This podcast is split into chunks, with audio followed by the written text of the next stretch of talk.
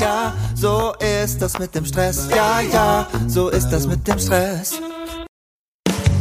Hallo und herzlich willkommen bei Zeitmanagement von benjaminfleur.com. Das ist dein Podcast, der dir mehr Zeit verschafft für all das, was du liebst. Und hier ist für dich Benjamin Fleur.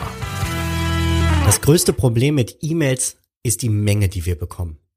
Und dabei ist es ganz egal, wie viele Mails du täglich bekommst.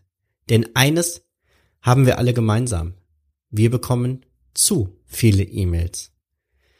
Das wird ganz besonders dann zum Problem, wenn du schneller Mails bekommst, als du sie überhaupt verarbeiten kannst. Doch es gibt Rettung. In dieser Folge möchte ich dir zeigen, mit welchem einfachen Trick ich mein E-Mail-Aufkommen halbiert habe und wie du das auch schaffen kannst. Der Schlüssel, um weniger E-Mails zu bekommen, ist jetzt vielleicht überraschend für dich. Du schreibst zu viele E-Mails. Ja, du hast richtig gehört. Daran, dass dir viele Menschen schreiben, bist du selber schuld und nicht die anderen. Der Fehler ist, dass du zu viele Mails schreibst. Jetzt stellt sich natürlich die Frage, warum, bitteschön, ist das Schreiben von E-Mails der Auslöser einer E-Mail-Flut im eigenen Posteingang? Das ist ganz einfach. Viele Mails, die wir schreiben, provozieren eine Antwort. In den meisten Fällen stellen wir eine Frage oder geben einen Auftrag. Die logische Folge ist eine Antwort oder noch häufiger eine Nachfrage. Wenn es bei diesen zwei Mails hin und her bleiben würde, ist das Ganze auch gar nicht schlimm.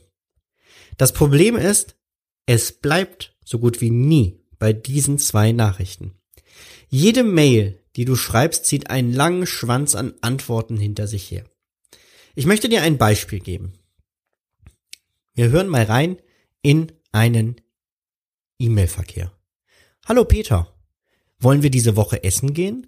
Viele Grüße, Benjamin. Hallo Benjamin. Klar, gerne. Wann passt es dir? Peter.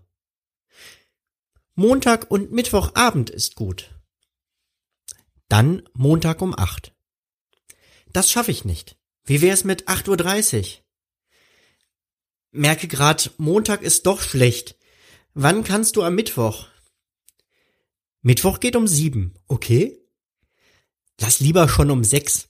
Dann habe ich am nächsten Morgen einen frühen Termin. Perfekt. Wo gehen wir denn hin? Und so weiter und so fort. Weniger E-Mails schreiben bedeutet weniger zu bekommen. So weit ist das einfach. Leider ist es aber gar nicht so einfach, weniger Mails zu schreiben. Denn das schnelle Tippen einer Nachricht ist zum festen Bestandteil unserer sogenannten Kommunikationskultur geworden. Ich zeige dir drei Tricks, die dir dabei helfen, weniger E-Mails zu tippen. Trick Nummer eins: Schreib präzise. Statt wie oben eine Art E-Mail-Chat zu starten, schreibe alle Informationen schon in die erste Mail. Oder du bietest sogar Variationen an. Für unser Beispiel könnte das so aussehen. Hallo Peter, ich möchte diese Woche gern mit dir essen gehen. Bitte sag mir, welche Optionen dir passen. 1. Termin. Ich kann Montag oder Mittwoch ab 20.30 Uhr. 2. Ort. Ich würde gern zum Ritter, ins Bijou oder zur Pizza Pazza. Wonach ist dir? Ich freue mich schon sehr darauf, dich wiederzusehen. Viele Grüße, Benjamin. Ich gebe zu, das wirkt deutlich mehr wie eine geschäftliche Mail. Aber sie bringt auch viel, viel schnellere Ergebnisse. Und wenn du mit jemandem persönlich kommunizieren möchtest, dann ist die E-Mail sowieso nicht das Mittel der Wahl. Der zweite Trick, um weniger E-Mails zu tippen, befolge die drei E-Mail-Regel. Diese Regel ist der Königsweg zu weniger E-Mails. Und sie ist ganz einfach. Sobald du zur Klärung eines Sachverhalts mehr als zwei E-Mails brauchst, wechsel das Medium. Ich sag's nochmal, weil mir diese Regel so wichtig ist. Sobald du zur Klärung eines Sachverhalts mehr als zwei E-Mails brauchst, wechsle das Medium. Also statt eine dritte Mail zu schreiben, greif zum Telefon. und ruf an, um das Thema zu besprechen. Oder noch viel verrückter, geh hin und sprich mit den Menschen. Es gibt Menschen, die sitzen im selben Großraumbüro und schreiben sich E-Mails, statt mal eben zum anderen Schreibtisch zu gehen. Ein Telefonat hat viele Vorteile gegenüber der Mail. Ein Telefonat ist persönlicher, Nachfragen sind am Telefon direkt möglich und die Betonung macht deutlich, wie etwas gemeint ist. Geschriebene Texte übermitteln keine Betonung. Dadurch kommt es oft zu Fehldeutungen und so zu Missverständnissen.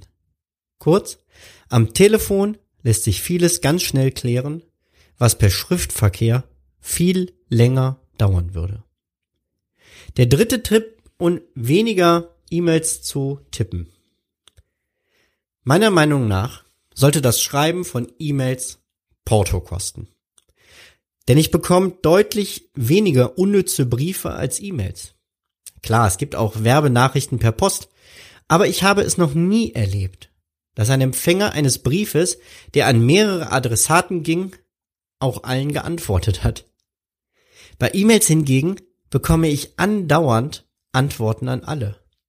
Oft ist diese Antwort aber nicht für alle relevant. Ein Beispiel? Gerne. Eine Einladung zur nächsten Sitzung wird verschickt. Drei Teilnehmer teilen allen anderen mit, dass sie leider nicht teilnehmen können. Relevant ist das im Vorhinein aber nur für den Einladenden. Und jetzt kommt mein absolutes Lieblingsbeispiel. Eine Mail wurde an etwa 80 Personen geschickt. Ich war einer der Empfänger. Ein Empfänger, nicht ich, klickt auf alle Antworten und beginnt die Mail mit Hallo Peter. Auch ich klicke daraufhin auf alle Antworten und bitte darum, nur an alle zu schreiben, wenn alle etwas davon haben. Und jetzt kommt der Knüller. Daraufhin beschwert sich Peter bei mir, ich solle mich nicht so aufregen, er hätte den Inhalt der Mail als wichtig empfunden. Das glaube ich ihm sogar.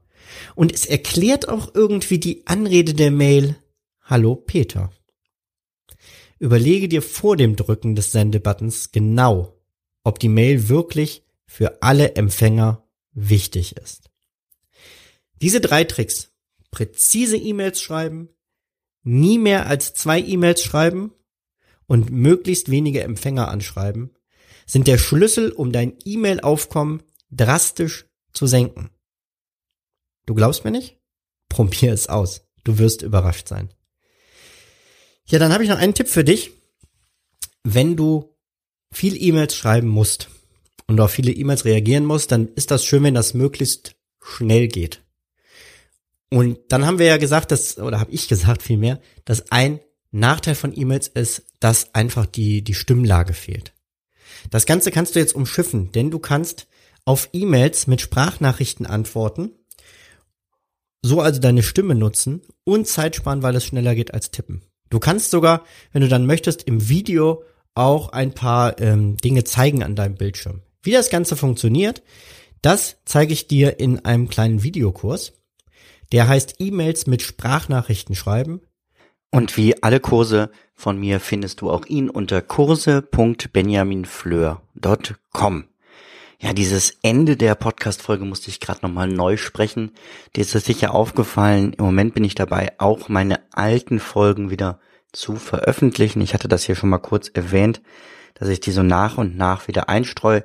Folgen, die gar nicht mehr online waren und wo es einfach schade wäre, wenn neue Abonnenten sie gar nicht zu hören bekommen. Ja, also kurse.benjaminfleur.com, da findest du auch viele, viele andere Kurse und Angebote von mir. Jetzt wünsche ich dir schöne zwei Wochen, äh, beziehungsweise schöne Woche. Und wir hören uns demnächst wieder. Ich musste gerade überlegen, denn im August werde ich keine Podcast-Folge veröffentlichen, da auch dieser Podcast in die Sommerferien geht und viele von euch sicher auch in den Ferien sind und da gar keine Zeit haben, sich mit Zeitmanagement zu beschäftigen. Von daher macht das Beste draus und schalt einfach mal wirklich ab. Schöne Erholung, schönen Sommer und wir hören uns danach dann wieder. Macht's gut, ciao.